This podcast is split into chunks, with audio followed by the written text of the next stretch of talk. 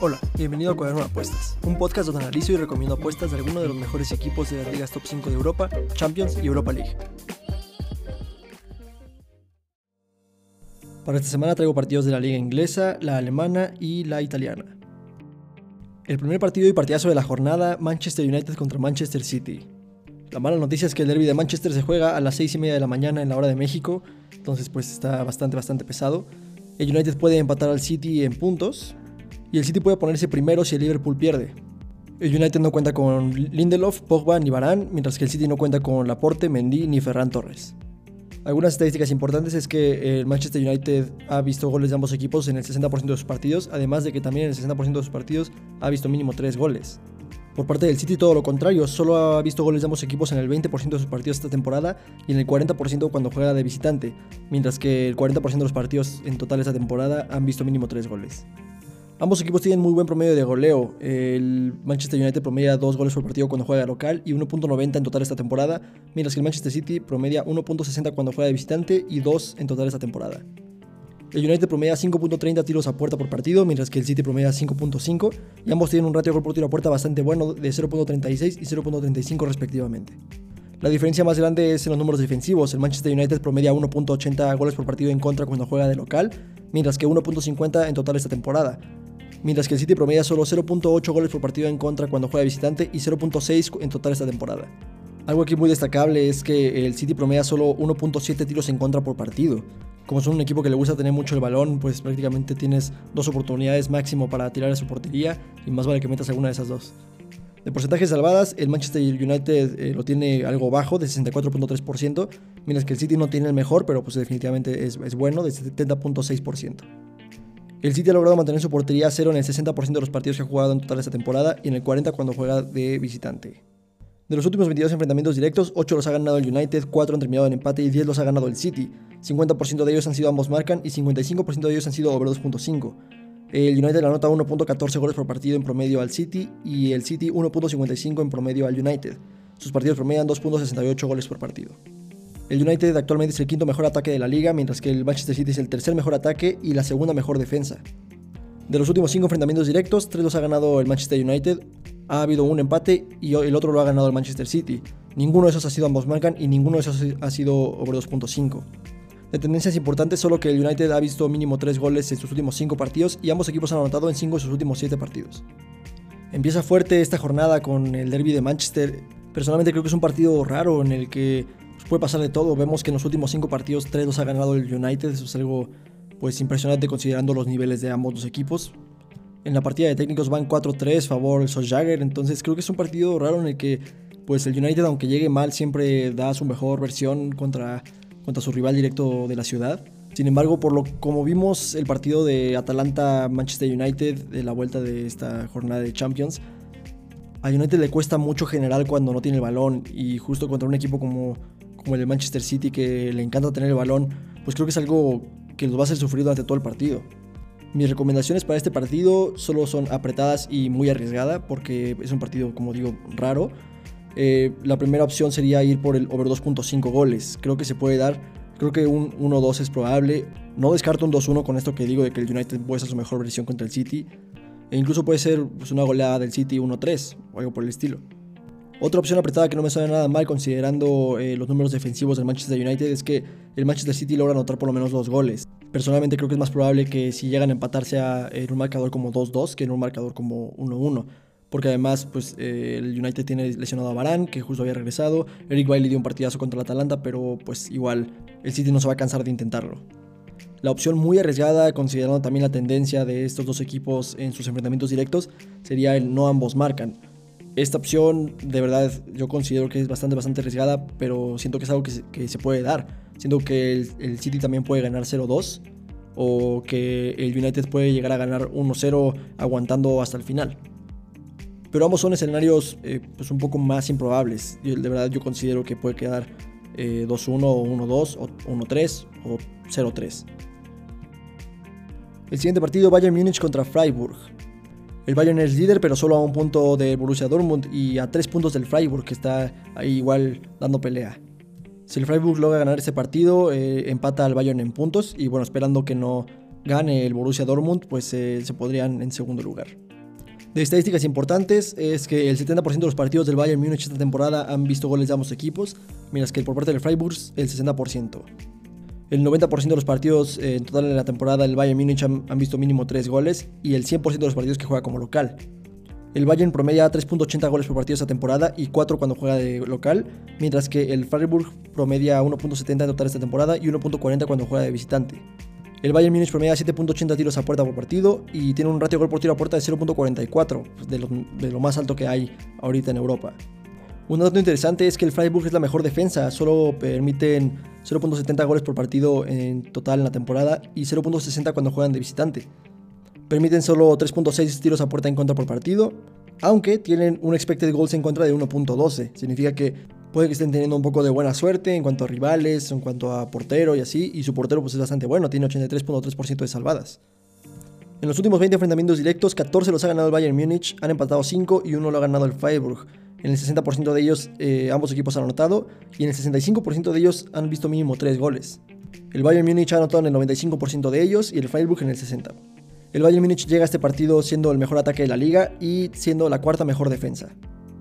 De los últimos 5 enfrentamientos directos, 3 los ha ganado el Bayern Múnich y 2 han terminado en empate, todos han sido ambos marcan y 4 de ellos han sido over 2.5. Y no solo estos 4, han visto mínimo 3 goles en 8 de sus últimos 10 enfrentamientos directos, además de que ambos han anotado en sus últimos 6. El Bayern está invicto en 10, ha sido el primero en anotar en 8 de sus últimos 9 partidos contra el Freiburg, mientras que el Freiburg no ha logrado mantener su portería 0 en 16 partidos contra el Bayern Múnich. El Bayern contra cualquier rival eh, no ha logrado mantener su portería a cero en 3 partidos, ha visto mínimo 3 goles en 10, ha sido el primero en anotar en 9 de sus últimos 10 encuentros. Por otro lado, el Freiburg contra cualquier rival ha ganado sus últimos 3 y está invicto en 14, ha sido el primero en anotar en 6 de sus últimos 7 y gana el descanso también en 6 de sus últimos 7 partidos. Pues vaya numeritos del Freiburg, la verdad es que llegan muy sólidos a este partido como para eh, plantearnos la idea de que pueden dar una linda batalla contra el rival más fuerte de la liga. Y justo por esto no encontré eh, apuestas de valor conservadoras. La verdad es que todas las que traigo pues sí tienen su, su riesgo. Traigo dos opciones apretadas. Una sería ir por el Bayern con handicap asiático de menos 2. Como mencioné antes, el Bayern está invicto en sus últimos 10 partidos contra el, contra el Freiburg.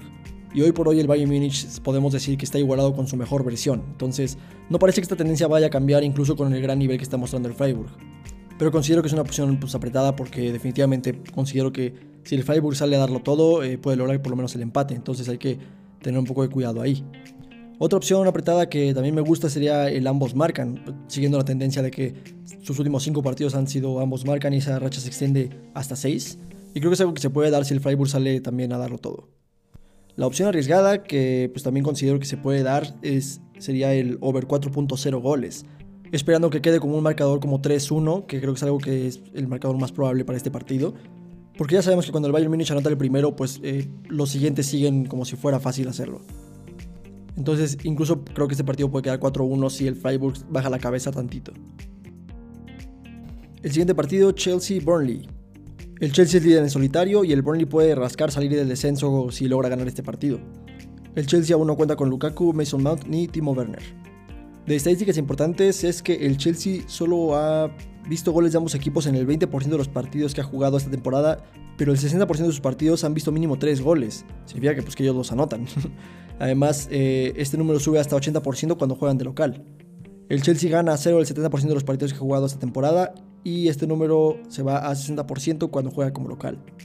El Chelsea promedia 2.60 goles por partido en total en temporada y 3.20 como local, mientras que el Burnley promedia un gol por partido en total en la temporada. El Chelsea promedia 5.30 tiros a puerta por partido y tiene un ratio de gol por tiro a puerta de 0.43, mientras que el Burnley solo tiene un ratio de gol por tiro a puerta de 0.26, bastante, bastante bajo. El Chelsea promedia 0.3 goles por partido en contra y 0.4 cuando juega de local, mientras que el Burnley promedia 1.60 en total en la temporada y 2.20 cuando juega como visitante. Vemos que su defensa se ve drásticamente afectada cuando juega fuera de casa. El Chelsea tiene 96.6% de salvadas, mientras que el Burnley solo 63.6%. Además, el Chelsea ha logrado mantener su portería a cero en el 70% de los partidos esta temporada. De los últimos 12 enfrentamientos directos, 8 los ha ganado el Chelsea, 3 han terminado en empate y 1 lo ha ganado el Burnley. 58% de ellos han sido ambos marcan y 75% de ellos han sido over 2.5. El Chelsea anota 2.5 goles por partido en promedio cuando juega contra el Burnley y el Burnley 0.92 contra el Chelsea. Sus partidos promedian 3.42 goles por partido. Además, en estos 12, el Chelsea ha logrado anotar en el 100% de los partidos, mientras que el Burnley solo en el 58%. El Chelsea llega a este partido siendo el segundo mejor ataque de la liga y la mejor defensa, mientras que el Burnley llega siendo el quinto peor ataque. En los últimos cinco enfrentamientos directos, cuatro los ha ganado el Chelsea y el otro ha sido empate, dos han sido ambos marcan y cuatro han sido over 2.5. De tendencias importantes, eh, han, habido mínimo 3 goles en 7 de sus últimos 8 enfrentamientos directos. El Chelsea está invicto en 7, ha logrado mantener su portería 0 en 3, ha sido el primero en anotar en 6 de sus últimos 7 y gana el descanso también en 6 de sus últimos 7 contra el Burnley. Mientras que el Burnley no ha logrado mantener su portería 0 en 15 partidos contra el Chelsea.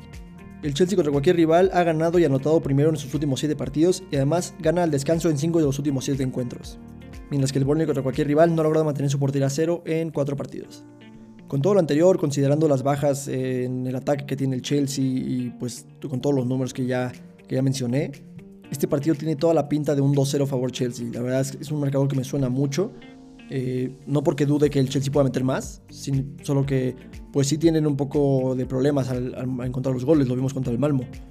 Pero un 2-0 o un 3-0 me suena bastante, bastante creíble. Por lo tanto, mi recomendación es conservadora sería apostar porque el Chelsea anota por lo menos dos goles.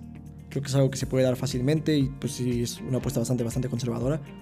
La opción un poco más apretada eh, sería apostar por el Chelsea con handicap asiático de menos 1.5.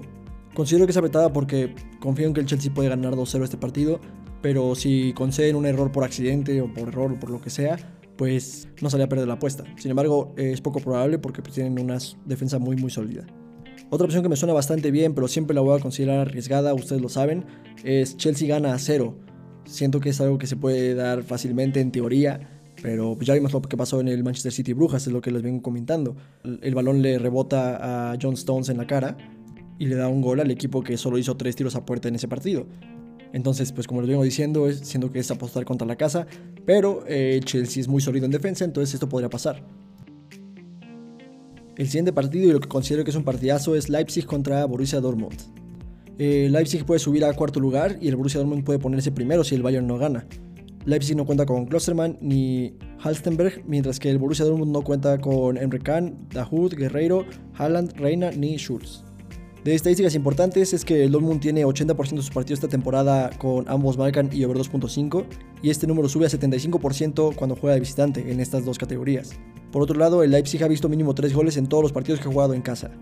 El Leipzig tiene un promedio de goleo increíble, promedia 2.10 goles por partido eh, en total en la temporada y 3.60 cuando juega de local, mientras que el Dortmund no se queda atrás, promedia 2.7 goles por partido en la temporada y 2 cuando juega de visitante. Aunque recordemos estos números, o por lo menos la mayoría de estos, tenemos que adjudicárselos a Holland, que por el momento no está disponible. El Leipzig promedia 5.7 tiros a puerta por partido, mientras que el Dortmund 5, el Leipzig tiene un ratio de gol por tiro a puerta de 0.30, algo bajo pero normal, aceptable, mientras que el Dortmund 0.42. El Dortmund promedia 1.5 goles por partido en contra en total en la temporada y 1.75 cuando juega de visitante. Promedia 4.1 tiros a puerta en contra por partido y tiene un porcentaje de salvadas de 68.3%, además de que solo ha logrado mantener su portería cero en el 10% de los partidos que ha jugado esta temporada. De los últimos 10 enfrentamientos directos, 2 los ha ganado Leipzig, 2 han terminado en empate y 6 los ha ganado el Borussia Dortmund. En el 60% de ellos eh, ambos equipos han anotado y en el 50% de ellos han habido mínimo 3 goles. El Leipzig anota en el 70% de estos y promedia 1.2 goles por partido contra el Borussia Dortmund, mientras que el Dortmund anota en el 90% y promedia 2 goles por partido cuando juega contra el Leipzig. Sus enfrentamientos directos promedian 3.2 goles por partido. El Leipzig llega a este partido siendo el cuarto mejor ataque y teniendo la segunda mejor defensa, mientras que el Dortmund llega a este partido con la segunda mejor ofensiva. En sus últimos 5 enfrentamientos directos, uno ha terminado en empate y 4 los ha ganado el Borussia Dortmund, 4 han sido ambos marcan, 4 han sido over 2.5 e incluso 3 han sido over 4.5. De tendencias importantes, el Leipzig no ha logrado mantener su portería a 0 en 10 partidos contra el Dortmund, mientras que el Dortmund ha ganado sus últimos 4, está invicto en 8, no ha logrado mantener su portería a 0 en 4, ha sido el primero a anotar en sus últimos 6 y gana el descanso en 6 de sus últimos 7 partidos contra el Leipzig. El Leipzig contra cualquier rival está invicto en 4, ha visto goles de ambos equipos en 6 de sus últimos 7 partidos. Y el Dortmund contra cualquier rival ha visto mínimo 3 goles en 6 de sus últimos 8 encuentros y ha sido el primero a anotar en 5 de sus últimos 6. Estadísticas muy interesantes en este partido. Eh, considero que va a ser un partidazo. La verdad, la imagen que dio el Borussia Dortmund contra el Ajax en la vuelta de la Champions League de grupos se me hizo bastante, bastante buena. Y si pudieron mostrar esa imagen contra un Ajax que es muy sólido defensivamente, por más que Leipzig tenga la segunda mejor defensa de la liga, creo que pueden dar un papel bastante bueno, sobre todo cuando hay tanto en juego en este punto de la temporada. Creo que el marcador mínimo para este partido es un 1-1, pero siento que el más probable es un 2-1 para cualquier lado. y siendo que Leipzig llega en mejor estado de forma a este partido. Por lo tanto, mis recomendaciones conservadoras sería ir por el ambos marcan, creo que es algo que se puede dar fácilmente. Eh, otra opción conservadora sería ir por el over 2.5 goles. Me gusta bastante la idea de que el Leipzig puede ganarle al Borussia Dortmund o de que puedan empatar 2-2, creo que es algo que también se puede dar.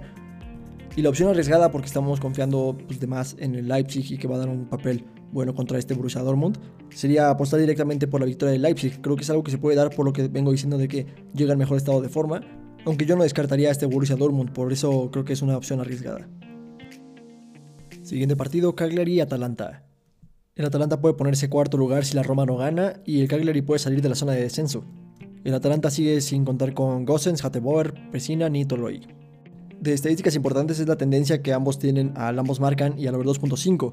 El 64% de los partidos del Cagliari han sido ambos marcan y el 83% como local.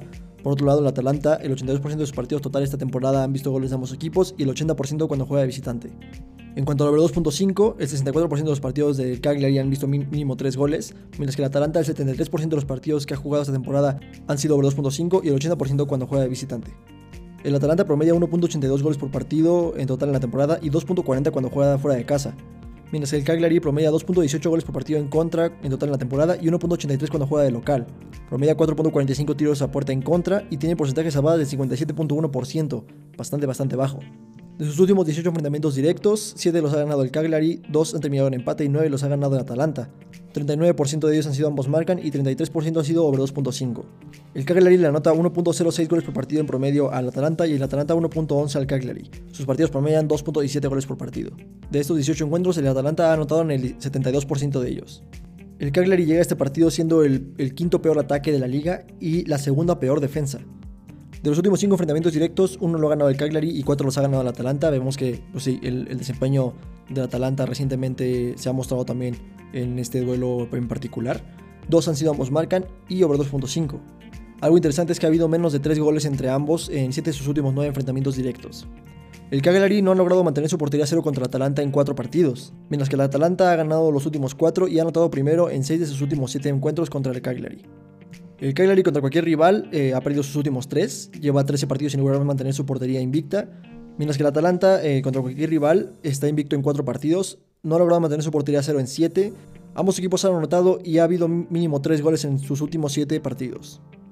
Seguramente se estarán preguntando por qué analizo el Cagliari Atalanta y no estoy analizando el Everton Tottenham o algo por el estilo. La razón de esto es porque primera me encanta cómo juega el Atalanta, siento que todos sus partidos son súper interesantes. Segunda, depende mucho de los momentos de los equipos eh, que estén jugando y si hay valor en sus partidos. Mientras tanto, creo que el Atalanta tiene muy fácil este partido. Si va contra la segunda peor defensa de la liga, además de que ya están encontrando su mejor nivel ofensivamente, creo que podemos ver una goleada del Atalanta pues, con ese promedio de tiros a puerta en contra que tiene el Cagliari y además su porcentaje tan bajo de salvadas. Creo que pues el Atalanta puede ganar este partido fácilmente. Por lo tanto, mis recomendaciones de apuestas conservadoras sería ir por el Atalanta con la victoria directa. Se paga bastante bien para, para una apuesta conservadora. Otra opción sería que al Atalanta anota por lo menos dos goles. Sorprendentemente esa se paga menos que la victoria directa del Atalanta. No creo que vayan a empatar 2-2. Y algo un poco más apretado. Mm, generalmente este tipo de apuestas son, son arriesgadas, pero lo considero apretado porque lo considero bastante, bastante probable. Es que el Atalanta cubre un handicap asiático de menos uno. Significa que si el Atalanta llega a ganar solo por un gol, nos regresan el dinero. No creo que el Atalanta vaya a empatar. No creo que el Atalanta vaya a ganar solo por un gol. Yo creo que el marcador mínimo sería 0-2 en este partido.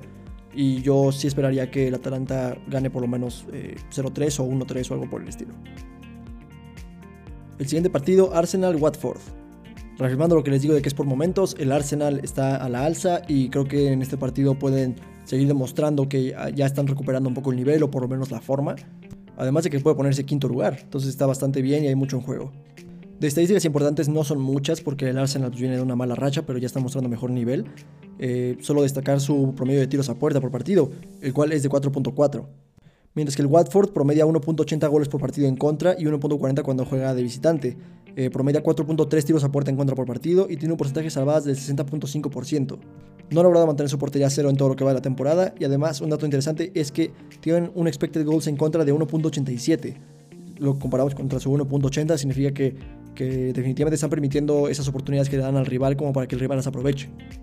En los últimos 10 enfrentamientos directos, 7 los ha ganado el Arsenal, ha terminado uno en empate y 2 los ha ganado el Watford. el 50% de ellos han sido ambos marcan y el 80% de ellos han sido over 2.5. El Arsenal anota 2.3 goles por partido en promedio al Watford y el Watford 0.9 al Arsenal. Sus partidos promedian 3.2 goles por partido. En estos 10 enfrentamientos directos, el Arsenal ha anotado en el 100% de ellos, mientras que el Watford solo en el 50%. Además, el Watford llega como cuarta peor defensa de la liga. En los últimos 5 enfrentamientos directos, 4 los ha ganado el Arsenal y 1 ha terminado en empate, 3 han sido ambos marcan y over 2.5. Pero además, esa tendencia de over 2.5 se extiende hasta 8 de sus últimos 10 partidos. De tendencias importantes, el Arsenal está invicto en 5, ha sido el primero en anotar en 6 y gana el descanso en 5 de sus últimos 6 enfrentamientos directos contra el Watford. El Watford no ha logrado mantener su portería a 0 en 15 partidos contra el Arsenal. Además, el Arsenal contra cualquier rival ha ganado sus últimos 3, está invicto en 9, ha sido el primero en anotar en 8 de sus últimos 9 y gana el descanso en 6 de sus últimos 8 partidos. Como digo, el Arsenal está a la alza y podemos aprovechar esto. Por otro lado, el Watford contra cualquier rival no ha logrado mantener su portería a cero en 9 partidos, ha sido el primero en conceder también en esos últimos 9 y pierde el descanso en 5 de sus últimos 6. Con todo lo anterior, la verdad creo que el Arsenal tiene muy fácil este partido, sobre todo con esos datos de tendencia que muestran en los últimos partidos y el historial de los enfrentamientos directos. Mis recomendaciones para este partido sería ir por el Arsenal con handicap asiático de menos uno. Significa que si el Arsenal solo lo gana por un gol, no regresan el dinero. Pero confío plenamente en que el Arsenal puede ganarlo por más de uno. Entonces creo que es un riesgo que vale la pena tomar en este partido. La opción arriesgada para este partido sería que el Arsenal gana al descanso y al final. Pongan mucha atención, esto es muy diferente a que el Arsenal gana ambas mitades. Que el Arsenal gane ambas mitades significa que el marcador de la primera mitad y el marcador de la segunda mitad, en los dos gana el Arsenal.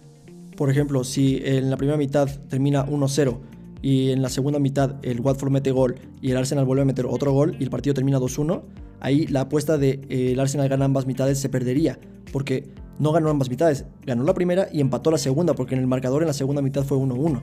Entonces tengan mucho cuidado con eso. Yo estoy diciendo que el Arsenal gana al descanso y al final.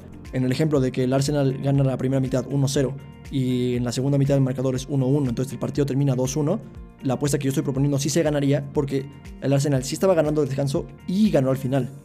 Entonces hay que tener pues, un poco de cuidado con eso, pero bueno, esas son las dos apuestas que tengo para este partido porque quiero tener un poco de cuidado con este Arsenal. El siguiente partido, West Ham-Liverpool. Con su empate de la jornada pasada, el Liverpool se alejó del Chelsea, pero puede empatarlo en puntos si el Chelsea pierde su partido. Por otro lado, el West Ham está muy cerca y puede ponerse segundo si el City pierde. De estadísticas importantes es que ambos tienen tendencias al over 2.5. El 70% de los partidos del West Ham han tenido mínimo 3 goles y el 80% cuando juega de local.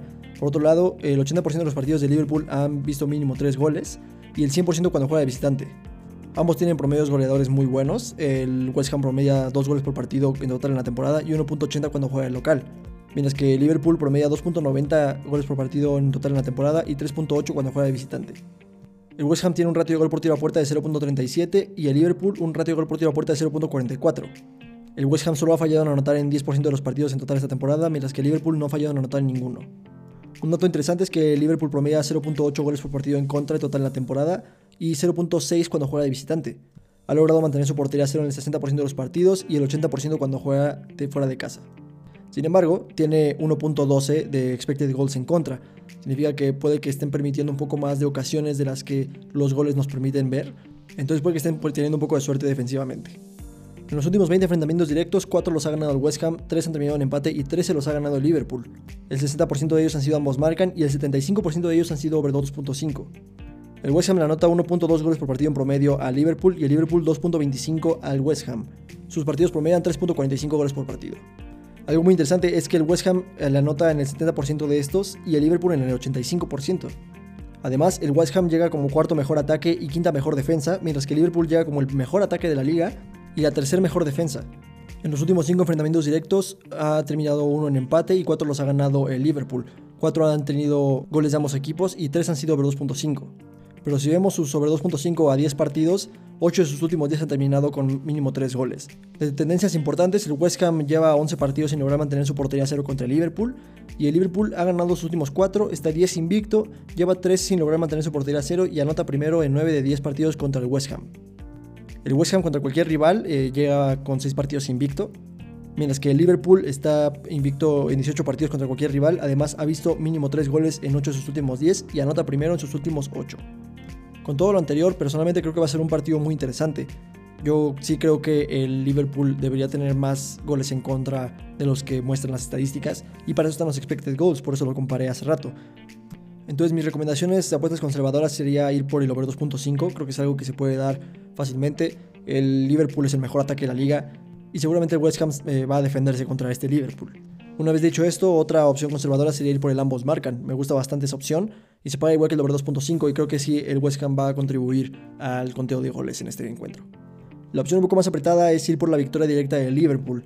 A todos nos sorprendió mucho su empate contra el Brighton, pero sigue siendo uno de los equipos más sólidos del mundo actualmente. Considerando su tendencia de que ha ganado los últimos 4 y además está 10 invicto contra el West Ham, no creo que en este punto de la historia de Liverpool vaya a cambiar eso porque son uno de los tres mejores equipos de la Premier actualmente. Sin embargo, es un poco más apretado porque estamos hablando de la Premier League y todo puede pasar. Y por último, y para cerrar con broche de oro, Milán contra Inter. Este partido me encanta, me emociona muchísimo verlo, creo que va a ser un partidazo. El Milan sigue en la carrera por el primer lugar, empatado con el, Napoli, y el Inter busca acercarse. Pase lo que pase, el Milan va a seguir en segundo lugar, pero qué mejor que ponerse líder en este punto de la temporada. El Milan no cuenta con Teo Hernández ni Rebic. De estadísticas importantes, el Milan llega ganando sus últimos 5 partidos. Y también su tendencia al ambos marcan. El 64% de los partidos del Milan esta temporada han visto goles de ambos equipos, mientras que el 73% de los partidos del Inter han visto goles de ambos equipos y este número aumenta a 83 cuando juega de visitante. Estos números se mantienen por parte del Inter cuando se habla del over 2.5. Ninguno de estos dos equipos ha fallado en anotar en lo que va de la temporada y ambos tienen registros goleadores brutales. El Milan promedia 2.27 goles por partido en total en la temporada y 2.40 cuando juega de local, mientras que el Inter promedia 2.55 en total en la temporada y 2.17 cuando juega de visitante. El Milan promedia 3.91 tiros a puerta por partido y el Inter 5.55. Aquí la diferencia, aunque no es mucha, es su ratio de gol por tiro a puerta. El Milan tiene 0.49 y el Inter 0.43, ambos muy buenos, pero hay que destacar el ratio gol por tiro a puerta del Milan. Prácticamente la mitad de los tiros que hacen entran y lo he venido diciendo siempre, por eso una de mis apuestas favoritas es Milan over 1.5. Les adelanto que este no es un partido para esa apuesta, pero pues se cumple la mayoría de las veces. El Milan promedia 0.91 goles por partido en contra, mientras que el Inter 1.09. De los últimos 22 enfrentamientos directos, 5 los ha ganado el Milan, 6 han terminado en empate y 11 los ha ganado el Inter. 41% de ellos han sido ambos marcan y 45% de ellos han sido over 2.5. El Milan anota 1.09 goles por partido al Inter y el Inter 1.41 goles por partido en promedio al Milan. Sus partidos promedian 2.5 goles por partido. Algo destacable es que de estos 22 encuentros el Inter ha anotado en el 73% de ellos. Además, el Milan llega con el segundo mejor ataque y la segunda mejor defensa, mientras que el Inter llega con el mejor ataque de la liga y la cuarta mejor defensa. En los últimos 5 enfrentamientos directos, uno lo ha ganado el Milan y 4 los ha ganado el Inter. 3 han sido ambos marcan y 4 han sido over 2.5. Y de hecho, 5 de sus últimos 6 enfrentamientos directos han tenido mínimo 3 goles. De tendencias importantes, el Milan no ha logrado mantener su portería cero en 7 partidos contra el Inter, pero el Milan contra cualquier rival está invicto en 4 y ha visto goles de ambos equipos en 7 de sus últimos 9. Por otro lado, el Inter eh, llega ganando sus últimos 3, está invicto en 5, ambos equipos han anotado en 5 de sus últimos 7 y ha sido el primero en anotar en 6 partidos. Con todo lo anterior, creo que va a ser un partidazo, esperemos que así lo sea. Y yo creo que va a ser un partido de goles. Me gustaría mucho ver eso y creo que por la tendencia que marca en los últimos enfrentamientos directos, además de las estadísticas que tienen ambos equipos, creo que se puede dar. Por lo tanto, mis recomendaciones de apuestas conservadoras sería ir por el ambos marcan. Considero que el marcador más bajo que puede haber en este partido es 1-1. Pero creo que ambos equipos tienen mucho que ganar todavía en este punto de la temporada. Que a nadie le funcionaría el empate. Entonces creo que podemos ver mínimo 3 goles en el partido pero considero que el 1-1 es bastante probable, entonces esa es la opción un poquito más apretada. Y la opción arriesgada que traigo para este partido sería apostarle al Milan con handicap asiático de 0. Significa que si empatan el partido nos regresan el dinero, la apuesta se anula, pero si gana el, Milan, eh, pues ganamos la apuesta. Sí, es una opción arriesgada, porque el Milan va contra el Inter, y el Inter es un gran equipo, pero creo que el Milan es un equipo mucho más sólido y con muchas más ganas. Además tienen mucho más por qué pelear en este punto de la temporada porque pueden ponerse primeros de grupo en cuanto resbale el Napoli. No digo que el Inter no tenga nada por qué pelear, pero definitivamente la urgencia es más por el lado del Milan, que está tan cerca de tener un primer lugar eh, en este punto de la temporada, que el Inter, que aún ganando este partido no va a superar ni siquiera al Milan. Entonces por eso considero que el Milan puede salir con un poquito más de ambición en este partido pero hay que tener cuidado con esa apuesta porque es la opción arriesgada. Y bueno, esto sería todo de mi parte en cuanto a análisis estadístico de esta jornada. Muchas gracias por todo el apoyo tanto en TikTok como en el podcast, Twitter y YouTube. Me alegra mucho saber que esta información que les comparto les ayuda a ustedes a hacer apuestas más informadas. Si aún no lo hacen, no olviden seguirme en TikTok como arroba donde subo contenido relacionado con probabilidad, estadísticas y apuestas deportivas. Síganme también en Twitter como arroba cuaderno apuesta. Ahí comento con ustedes partidos en vivo y de vez en cuando mando alguna apuesta que me guste. No olviden tampoco suscribirse al canal de YouTube que también pueden encontrar bajo el nombre Cuaderno de Apuestas. Sin más por el momento, mucha suerte a todos, gracias por acompañarme y nos vemos la siguiente jornada.